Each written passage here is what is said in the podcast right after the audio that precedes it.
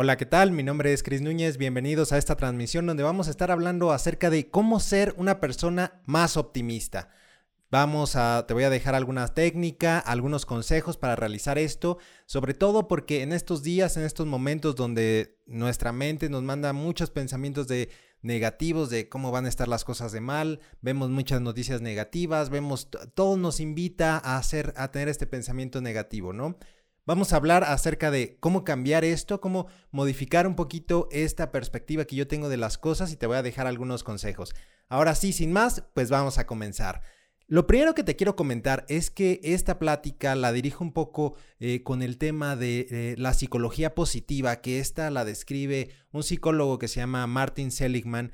Él habla de una psicología más enfocada en una parte positiva y no tanto enfocada a la parte de los trastornos mentales, de la, del, digamos, todo lo que hay mal, en, eh, que pueda haber mal en la vida de una persona, sino que él lo que busca hacer es decir, ¿cómo le hago para que la vida de las personas tenga un poco más de lo que sí quieren, un poco más de lo que sí les gusta y no enfocarnos nada más en bajarle a lo malo, en bajarle o en quitarle a esas, colas, a esas cosas que no le gustan, a esas cosas que están haciendo que su vida sea un poco más insatisfactoria, ¿cómo le hacemos para dejar de enfocarnos en que la vida no sea nada más bajarle a lo miserable, sino aumentarle a lo que verdaderamente nos dé satisfacción, nos haga sentir felices.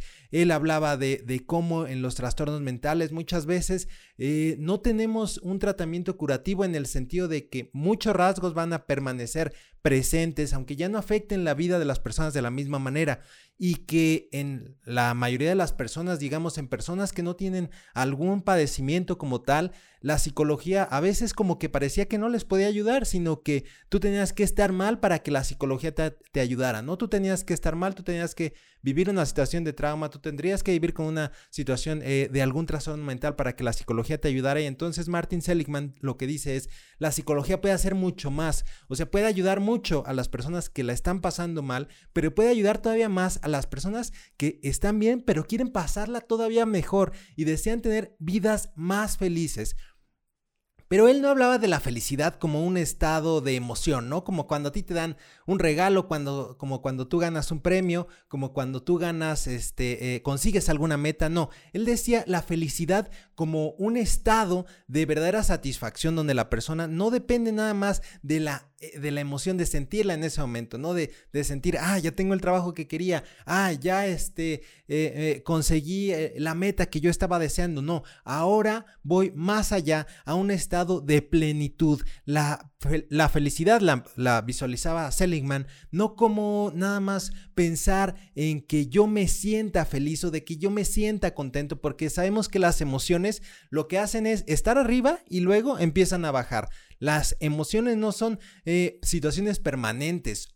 Y por eso él decía, no, no buscamos nada más esa, esa sensación de felicidad de ese momento, no queremos algo momentáneo y que luego se te pase, necesitamos buscar la felicidad como un estado de plenitud y justamente eso es lo que busca hacer esta psicología positiva y buscar de alguna forma una visión más optimista acerca de la vida. Y ¿Cuál es la diferencia entre una persona optimista y una persona eh, negativista, vamos a decirlo así? Alguien que ve las cosas de una forma eh, mejor y las personas que las ven de una forma peor. Pues la propuesta es que hay tres elementos eh, que las personas con más optimismo ven eh, en las situaciones de adversidad que las, que las personas con una visión más negativa no lo hacen. ¿Y cuáles son estas tres características? Y yo te voy a pedir que trates de recordarlas porque la técnica que te voy a enseñar va a ser basada en estas tres cosas. La primera es que una ah, de forma de las formas en las que nosotros vemos la adversidad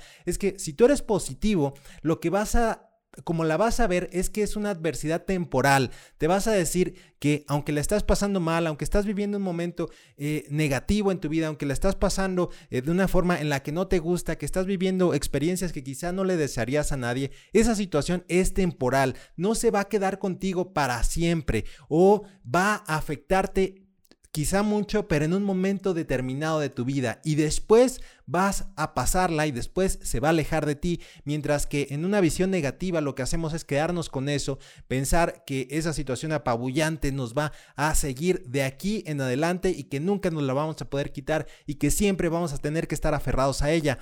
La segunda característica es que las personas optimistas ven eh, la situación de adversidad como al, en unas en momentos específicos o en áreas específicas de su vida. Por ejemplo, a mí quizá me corrieron del trabajo, pero digo, yo tengo más en la vida que solamente el trabajo y con lo otro puedo salir adelante y mientras consigo un nuevo trabajo, mientras esto pasa y yo vuelvo a recuperar eso que me está faltando, que me está haciendo eh, eh, falta en mi vida, lo puedo empezar a recuperar más adelante. Pero una persona negativa no lo ve como específico, lo ve como algo global. Para él, la adversidad se ha convertido en algo que no nada más afecta su trabajo o sus relaciones, sino que afecta a su trabajo, relaciones, eh, su espacio de, de, ocio, de su tiempo libre, pero también afecta su salud y afecta sus relaciones interpersonales. O sea, es algo que lo afecta en, en, en, general como persona, no nada, no nada más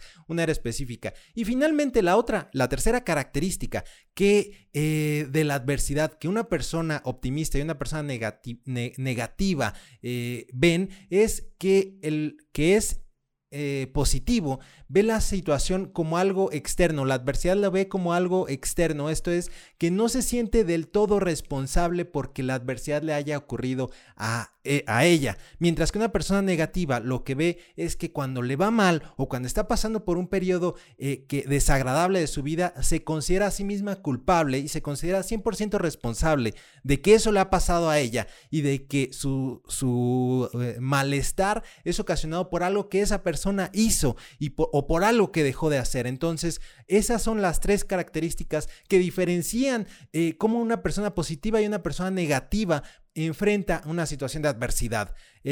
La temporalidad, la especificidad y la externalidad, vamos a llamarle así. Y te voy a dejar una técnica ahora sí más adelante de, cómo podemos, eh, si ya sabemos esas tres cosas que cambian la perspectiva de cómo podemos empezar a modificarla. Muy bien, pues vamos ahora sí a la técnica que te quiero explicar de cómo vamos a cambiar una perspectiva negativa para una, tener una perspectiva más optimista acerca de la vida. Y es que cuando una persona o cuando tú estés experimentando una situación de adversidad, puede ser lo que tú quieras, puede ser una situación eh, que te haya afectado. Yo, yo tengo muy claro que recientemente en, en, este año vivimos una situación de adversidad en la que hackean nuestra cuenta de, YouTube y para mí eh, mi cuenta de YouTube pues es mi sustento. Entonces al verlo así es como que afectan directamente mi trabajo, como que se metieron a robar a mi, a, mi negocio, hagan de cuenta así. Eso es eh, para mí una situación adversa, pero puede ser, puede ser, lo que tú quieras. Puede ser una enfermedad, puede ser este, eh, la pérdida de un ser cercano, puede ser una situación como la que yo te platico, puede ser una pelea, puede ser un divorcio, puede ser la situación que tú quieras pero lo que te voy a pedir es que vamos a llevar un registro ordenado de ello. Primero vamos a identificar cuál es la situación de adversidad que yo estoy pasando y que de alguna manera mi mente me empieza a decir que, que, todo, que todo va a estar mal, que esa negatividad me va a acompañar el resto de mi vida. Entonces voy a tratar de elegir esa situación adversa y tú puedes elegir la que tú quieras, incluso si ahorita la estás pasando bien y ahorita consideras que no estás viendo, por eso puedes irte al pasado y buscar una para hacer este ejercicio y te vas a preguntar ¿Cuánto tiempo va a durar esa situación? Vas a tratar de ponerle un tiempo específico. Yo estoy viviendo por una, pues estoy pasando por una situación adversa, pero ¿cuánto tiempo voy a estar en ese momento? ¿Cuánto tiempo eh, haciendo una estimación es el que va a durar ese malestar en mi vida? Y una vez que eh, tú hagas ese tiempo, te vas a dar cuenta de que es muy probable que antes de vivir ese, esa situación de de adversidad, tú fuiste feliz antes de vivirla. Y te voy a decir esto, vas a ser feliz posteriormente, vas a hacer, vas a llegar a hacer, a encontrar esa felicidad más adelante. Y yo siempre les pongo este ejemplo con, con una ruptura amorosa. Imagínate que hay una persona a la que tú este, querías mucho, una persona que estaba contigo, pero entonces tú, eh, esa relación se quiebra, ¿no? Y entonces eh, te quedas solo más adelante. Pero esta persona dice, bueno, es que esto ya me va a durar para siempre, pero realmente yo si puedo hacer un recuento de ese tiempo, me daré cuenta de que en algún momento antes de esa persona yo ya había sido feliz. Por lo tanto, soy capaz de vivir incluso sin esa persona, de vivir feliz incluso sin esa persona, por lo que en el futuro voy a lograr alcanzar ese momento, voy a alcanzar a vivir con esa felicidad que yo estaba teniendo incluso antes. Entonces, la primera pregunta es, ¿cuánto tiempo va a durar? La segunda pregunta que te voy a hacer sobre ese, ese registro de una situación adversa es, ¿en qué área de tu vida afecta verdaderamente? Y vas a decir, bueno, pero es que las, las, adversidades nos afectan en todo. Y, vas y tienes cierta razón, pero siempre hay un área que nos afecta más. Y vas a dividir tu, em, tu ciclo de vida, voy a decirlo así, los pilares importantes en cuatro áreas.